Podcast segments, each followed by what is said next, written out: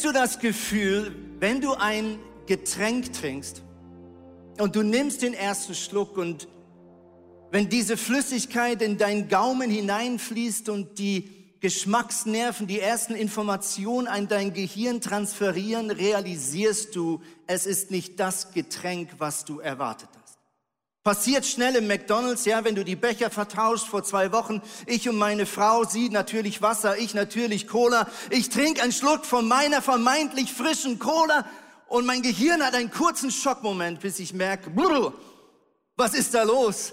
Ach so, es ist äh, Wasser, ja. Vielleicht kennst du das auch im Kino, ja. Du bist ganz sicher, dass du süße Popcorn bestellt hast und du sitzt da mit deiner Freundin, mit deinem Freund, der Film beginnt, du greifst in deine XXXXL Popcorn-Tasche, nimmst den erste Ladung in deinen Mund und einmal mehr bist du komplett verwirrt und enttäuscht. Warum? Weil dieser Typ da unten nicht richtig zugehört hat und dir salzige Popcorn gegeben hat.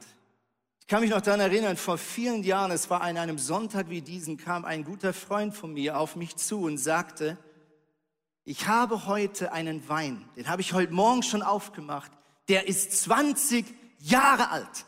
Ein Muto, Muto, was auch immer, ich kenne mich da nicht so gut aus. Und heute Abend nach den vier Celebrations in Zürich fahren wir zu mir nach Hause und dann mache ich diese Flasche auf, nur für euch. Und ihr könnt euch nicht vorstellen, wie schnell der Leo plötzlich predigen konnte. Ihr könnt euch nicht vorstellen, wie schnell Dave plötzlich die Lieder abgespult hat. Ich habe angefangen, Programmelemente rauszustreichen, damit wir schneller bei, ich verrate es euch, Simon Lemle zu Hause landen. Und dann kommt dieser wunderbare vermeintliche Freund mit dieser 20 Jahre alten Flasche, er hat sie uns gezeigt, das Etikett, und er goss ein und wir waren aufgeregt. So einen edlen Tropfen trinkt man ja nicht jeden Tag. Und äh, so stießen wir an und wir nahmen den ersten Schluck. Und als ich diesen Wein in meinem Mund hatte, hatte ich ein Problem. Denn dieser Wein schmeckte nicht nach 20 Jahren Muto whatever, sondern eher so nach irgendwo hier unten im Regal. Und jetzt hatte ich ein Dilemma, weil ich dachte, entweder habe ich jetzt einen Knoten im Kopf oder Simon verarscht uns oder jemand hat Simon verarscht und einen falschen Wein da reingekippt. Denn wir waren im Dilemma und ich sah Leo an und ich merkte, Leo hat den gleichen Gedanken. Das schmeckt nicht nach 20 Jahre altem Wein. Bis Simon anfing zu lachen und er gestand uns, dass er in Wirklichkeit diesen Wein am Abend davor mit seinem Schwiegervater alleine getrunken hat und ganz sicher nicht auf die Idee käme, mit uns minderwertigen Freunden so einen edlen Tropfen zu teilen. Ja, ich weiß nicht, was bei dir rauskommt, wenn man dich trinkt. Ja, wenn man dich zu schmecken bekommt. Ja, auf der Arbeit, zu Hause im Homeoffice als Papa, als Mama, als Freund, als Liebhaber. Was kommt eigentlich aus deiner Flasche raus, wenn man da so einen Schluck dran bekommt oder wenn man da mal so dran schüttelt im Stress des Alltags? Auf unserer Weinflasche müsste doch eigentlich sowas stehen wie Kind Gottes, oder? Oder Botschafter des Höchsten. Wenn Leute etwas von dir schmecken, schmecken sie dann einfach Mensch oder schmecken sie diesen Gott, der ja in uns wohnt? Und steht dann vielleicht auf unserer Flasche eher sowas ganz klein auf der Rückseite, Warnung, könnte Spuren vom Heiligen Geist enthalten. Ja? Möchte mit euch heute über die Gegenwart Gottes reden. Es ist interessant, dass Jesus genau über dieses Thema Wein gesprochen hat, als er auch über seine Gegenwart mit seinen Jüngern geredet hat. Es war ein ganz besonderer Abend. Es war der letzte Abend. Jesus wusste, er wird in wenigen Stunden verhaftet werden. Und damit kommen diese drei Jahre Freundschaft, diese drei Jahre durch dick und dünn gehen mit seinen zwölf Jüngern, kommen leider langsam aber sicher zu einem Ende. Und Jesus hat diesen besonderen Abend, wo sie das Abendmahl feiern. Auch da sehen wir Wein. Und er hält eine Rede zu seinen Jüngern und er sagt die folgenden bekannten Verse. Er sagt, ich bin der wahre Weinstock und mein Vater ist der Weingärtner. Alle Reben am Weinstock, die keine Trauben tragen, schneidet er ab, aber die fruchttragenden Reben beschneidet er sorgfältig, damit sie noch mehr Frucht bringen. Ihr seid schon gute Reben. Warum? Weil ihr meine Botschaft gehört und angenommen habt. Und jetzt kommt's. Bleibt fest mit mir. Huh, verbunden wollte ich gerade markieren, aber es ging schon weiter. Bleibt fest mit mir. Ich probiere es nochmal. Huh, es springt hin und her. Mal gucken, ob wir das hier ändern können. Jemand hat mir gezeigt, wie das geht. Wir probieren es nochmal. Bleibt fest mit mir. Ah, verbunden. Und ich werde ebenso mit euch verbunden bleiben. Jetzt nächste Folie. Denn eine Rebe kann nicht aus sich selbst heraus Früchte tragen, sondern nur, wenn sie am Weinstock hängt. Ebenso werdet auch ihr nur Frucht bringen, wenn ihr mit mir verbunden bleibt. Ich bin der Weinstock, ihr seid die Reben. Wer mit mir verbunden bleibt, so wie ich mit ihm verbunden bleibe, der trägt viel Frucht, denn ohne mich könnt ihr nichts ausrichten. Ist doch eine provokante These, die Jesus hier formuliert. Ich möchte selber eine provokante These hinterher schicken und behaupten, ich glaube, Jesus lädt uns ein, dass wir aufhören, uns von ihm füllen lassen und stattdessen uns mit ihm füllen lassen. Ich glaube, wir müssen aufhören, uns von Gott füllen lassen und stattdessen ihm erlauben, dass er in uns hineinkommt. Was meine ich damit? Ich weiß nicht, ob es dir geht wie mir, aber ich merke, dass ich im Alltag oft eine Mentalität habe, mit Gott umzugehen wie mit einer Tankstelle. Was meine ich damit? Ich wache am Morgen auf, mir fallen all die To-Dos ein, mir fallen die Probleme ein, mir fällt ein Mitarbeiter ein, mir fällt vielleicht meine Ehe ein, mir fallen meine Kinder ein, das Homeoffice, die Schule, das Homeschooling und so weiter und so fort. Und ich merke, oh my goodness, Jesus, ich habe ein Problem. Ich brauche Geduld heute. Ich brauche Kraft heute. Ich brauche Disziplin heute. Ich brauche Vergebung heute. Und all diese Eigenschaft weiß ich ja, dass Gott die hat. Stimmt? Und so gehe ich zu dieser Tankstelle Gott und ich sage, oh Gott, kann ich zwei Liter Geduld haben? Ich brauche vier Liter Energie. Ich brauche fünf Liter Disziplin. Ja, und dann halte ich meinen Nacken so hin und Jesus, weil er großzügig ist, weil er sein Papa oder dein Papa ist, tut er das und er gießt das hinein, was wir ihn bitten. Er ist ein großzügiger Vater und wenn diese Gebetszeit vorbei ist, dann sage ich, ach Gott, vielen Dank. Ich hoffe, es reicht ein paar Stunden. Und dann sitze ich in mein Auto und fahre los. Und hoffe, dass ich irgendwie mit dieser Tankstelle durch den Tag komme. Kennst du das? Ich glaube, Jesus hat etwas ganz anderes im Sinn gehabt, als er mit seinen Jüngern über seine Gegenwart gesprochen hat. Ich glaube, Jesus sagt, wie wäre es, wenn wir aufhören, Tankstelle zu spielen? Wie wäre es, wenn ich hier zu deiner Beifahrertür komme und sage, wäre es in Ordnung, wenn wir einfach gemeinsam durch deinen Alltag fahren? Wäre es okay, wenn ich auf deinem Beifahrerplatz als dein Helfer, als dein Unterstützer, als deine bessere Hälfte einfach mit einsteige und dann schauen wir mal, was der Tag so bringt. Ja?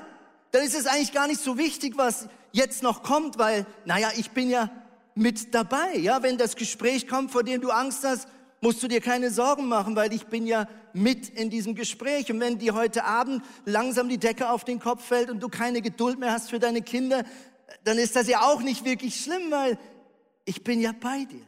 Und wir machen das zusammen. Versteht ihr, was ich meine? Ich glaube, die Gegenwart Gottes ist nicht einfach ein heiliger Moment, den wir einmal am Sonntag in unseren Kirchen abrufen. Die Gegenwart Gottes ist auch nicht einfach die stille Zeit am Morgen früh, wo ich auf meine Knie bete und hoffe, dass Gott mich auffüllt. Die Gegenwart Gottes ist die Tatsache, dass Gott 24 Stunden sieben sich entschieden hat, in dein und mein Auto hineinzusteigen und sich nicht mehr von unserer Seite zu entfernen. Die Gegenwart Gottes ist nichts anderes als die Tatsache, dass der Heilige Geist, der allmächtige Gott des Universums, sich entschieden hat, in seiner Demut und Güte und Liebe in dich hineinzukommen und von innen nach außen mit dir durchs Leben zu gehen. Wisst ihr, was ich glaube, was gemeint ist mit der Gegenwart Gottes? Ich glaube buchstäblich die Gegenwart Gottes. Das ist nicht eine Floskel. Das ist die Realität.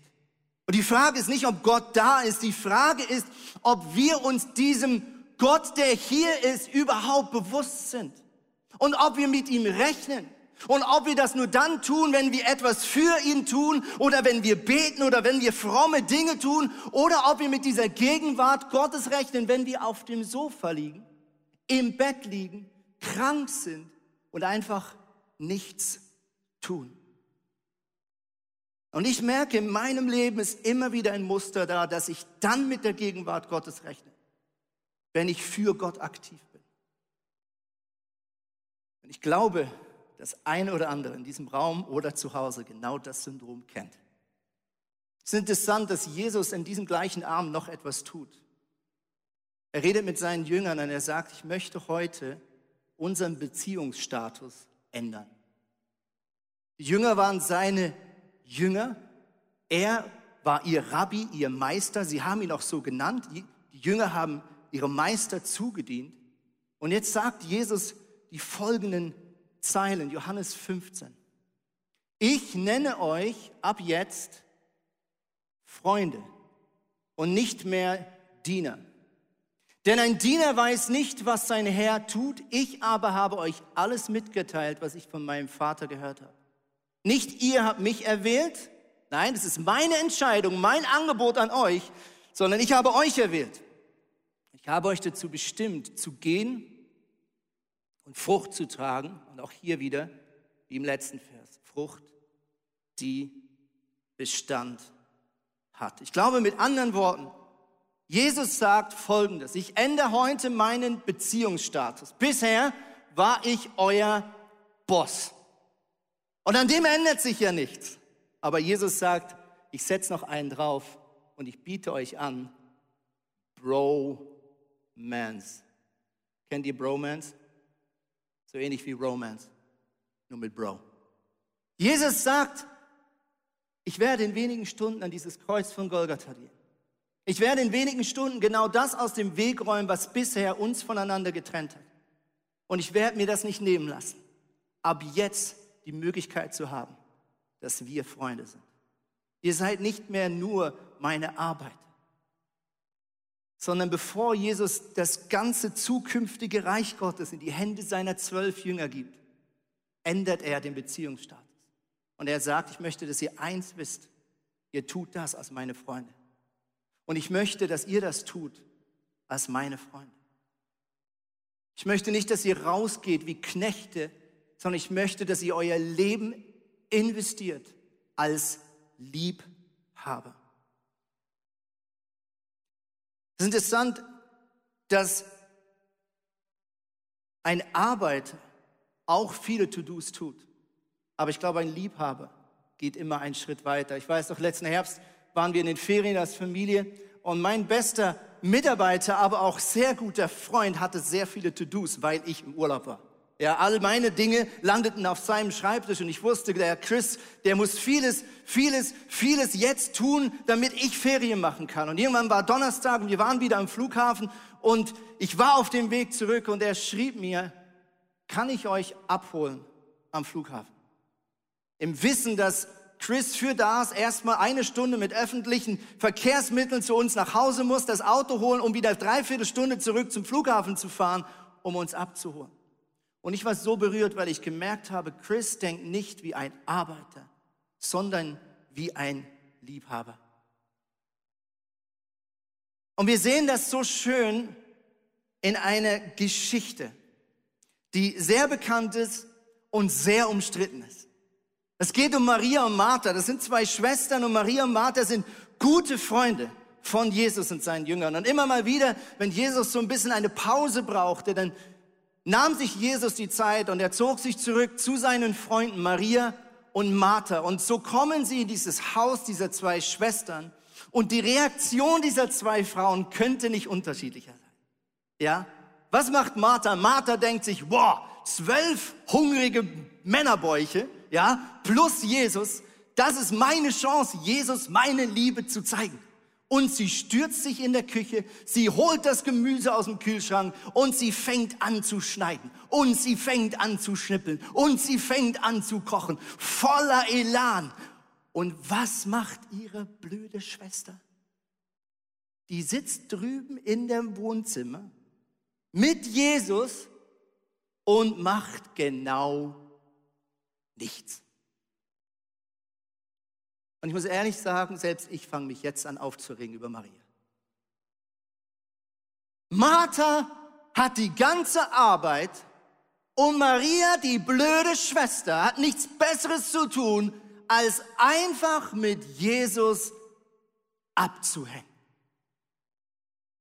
Und Martha wird sauer. Sie steht in dieser Küche und mit jeder Gurke, die sie klein schneidet, wird sie ärgerlicher und sie fängt an, ihre Schwester zu verurteilen für diese Faulheit, für diese Ignoranz und tut etwas, was eigentlich in der damaligen Zeit undenkbar war, dass es eine Frau tun würde, nämlich sie geht rüber ins Wohnzimmer. Sie unterbricht einen Mann und sagt ihm, was er zu tun hat und nicht nur irgendeinen Mann, einem anerkannten Rabbiner namens Jesus. Und sie platzt hinein und sagt Folgendes. Herr, wichtiges Detail, Herr, das ist hier Bild von Jesus, Chef, Boss, findest du es richtig, dass meine Schwester mich die ganze Arbeit alleine tun lässt? Sag ihr doch, sie soll mir helfen. Sie ist stinkesauer. Und jetzt schau mal, was Jesus sagt. Ich liebe das. Er sagt, Martha, Martha. Schönes Detail, oder? Wann sagen wir den Namen zweimal? Das sagen wir doch oft, wenn, naja, jemand wieder mal so in seinem Muster läuft, oder? So typisch Martha. Ah, Martha. Was sagt er weiter? Du bist wegen so vielem in Sorge und Unruhe. Er kritisiert sie nicht, dass sie in der Küche ist. Das ist nicht der Punkt. Er sagt, was mir Sorgen macht, ist diese Sorge und Unruhe. Aber notwendig ist nur eins, Maria hat das Bessere gewählt. Und das soll ihr nicht genommen werden. Diese Geschichte ist sehr umstritten und manch einer nimmt aus der heraus, dass man Jesus hier sagt, hey, du musst gar nichts mehr tun. Ja, im Reich Gottes musst du nur noch chillen. Und diese Stühle hier, die stellen sich dann irgendwie voll selbst auf. Ja? Und die Technik am Sonntagmorgen, die wird auch irgendwie imaginär, wahrscheinlich direkt von Engeln aufgebaut. Du musst nur noch hängen mit Jesus. Ich glaube nicht, dass das der Punkt ist. Ich glaube, Jesus sagt, Martha, du sammelst keine Punkte für Brötchen, die du schmierst, nach denen ich nicht gefragt habe. Und ich glaube, um was es hier geht, ist, dass Maria wie eine Freundin gedacht hat. Ganz ehrlich, wenn deine beste Freundin, wenn dein bester Freund nach dir zu Hause kommt, machst du dir dann wirklich Gedanken, ob deine Wohnung perfekt aufgeräumt ist oder nicht? Wenn deine beste Freundin, dein bester Freund zu dir nach Hause kommt, denkst du dann, oh, ich habe nicht genug zu essen im Kühlschrank, das ist mir aber unangenehm. Nein. Warum? Weil sie deine Freundin ist. Maria hat diesen Freund Jesus gesehen. Maria war sich bewusst, das ist einer dieser wenigen Momente, wo ich einfach Jesus Gegenwart in meinem Haus genießen kann. Und das lasse ich mir nicht nehmen. Wir können später zusammen kochen, aber jetzt habe ich Zeit mit Jesus und ich weiß, was unterm Strich das Wichtigere ist. Während Martha sagt, Herr, Offensichtlich hat sie diesen Freundmodus noch nicht verstanden. Sie sieht Jesus noch als einen, dem sie zu gefallen hat, den sie zu beeindrucken hat und deswegen müht sie sich ab. Mike Bickles, Director des International House of Prayer, hat mal gesagt, es gibt zwei Arten von Christen auf dieser Welt. Es gibt Arbeiter und es gibt Liebhaber. Aber Liebhaber erreichen stets mehr als Arbeiter möchte schließen mit einer letzten Ereignis im Leben von Jesus. Jesus ist ganz am Anfang seines Dienstes. Jesus hat bisher eigentlich noch nichts von dem erfüllt, was sein Vater ihm aufgetragen hat. Jesus war die letzten 30 Jahre einfach Zimmermann, hat mit seinem Papa zusammen Dächer und Tische und whatever zusammengenagelt oder wie auch immer man damals Holz miteinander verbinden konnte. Und er hat noch nichts von dem getan, was sein Vater ihm als Auftrag mit auf den Weg gegeben hat. Jesus ist kurz davor, in diesen Auftrag hineinzustehen. Und es heißt dort, dass Jesus sich taufen ließ. Und es heißt hier Matthäus 3, Vers 16, in dem Augenblick, als Jesus nach seiner Taufe aus dem Wasser stieg, öffnete sich über ihm der Himmel und er sah den Geist Gottes wie eine Taube auf sich herankommen. Gegenwart Gottes. Und aus dem Himmel sprach eine Stimme, dies ist mein geliebter Sohn, und jetzt kommt's, an dem ich Freude habe, oder in anderer Übersetzung heißt es, an dem ich Wohlgefallen habe. Mit anderen Worten, bevor Jesus irgendetwas Sinnvolles für seinen Vater getan hat, bevor Jesus irgendeine Liste seiner To-Do-Liste abhaken konnte, sagt der Vater, du bist mein geliebter Sohn, du bist meine geliebte Tochter und ich habe maximal Freude an dir. Mit anderen Worten, wir müssen nichts tun, um Gott zu gefallen.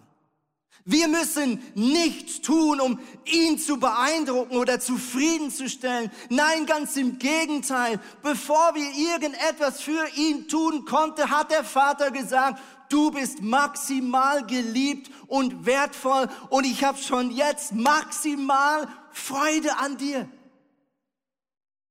Und ich bin zutiefst überzeugt, dass dieses Fundament dieser unermesslichen Liebe des Vaters die Kraft war, die Jesus befähigt hat, alles zu opfern und alles zu verschenken, um seinen Vater die Ehre zu geben. Es geht überhaupt nicht darum, dass wir nichts für Gott tun sollen. Nein, ganz im Gegenteil. Die Frage ist, warum tun wir das, was wir tun für Gott? Tun wir es als Auftragnehmer? Tun wir es als Arbeitnehmer? Tun wir es, um Gott zufriedenzustellen? Oder tun wir es als Liebhaber? Als eroberte, gedemütigte im positiven Sinne Liebhaber, die sagen, ich bin so geliebt, ich bin so angenommen, ich brauche nichts mehr, ich kann mich verschenken. Und Jesus hat gesagt, niemand hat mehr Liebe als der, der sein Leben lässt für seine Freunde. Diese zwölf Männer, beziehungsweise elf von ihnen, sind alle eines Märtyrertodes gestorben. Nicht aus Leistung, sondern aus tiefer Liebe für Jesus Christus.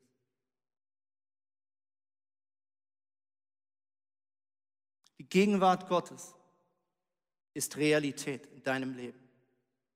Die Frage ist, wo läufst du an ihr vorbei? Ich möchte, dass wir einen kurzen Moment einfach die Augen schließen. Und ich möchte, dass wir einen kurzen Moment einfach leise sind.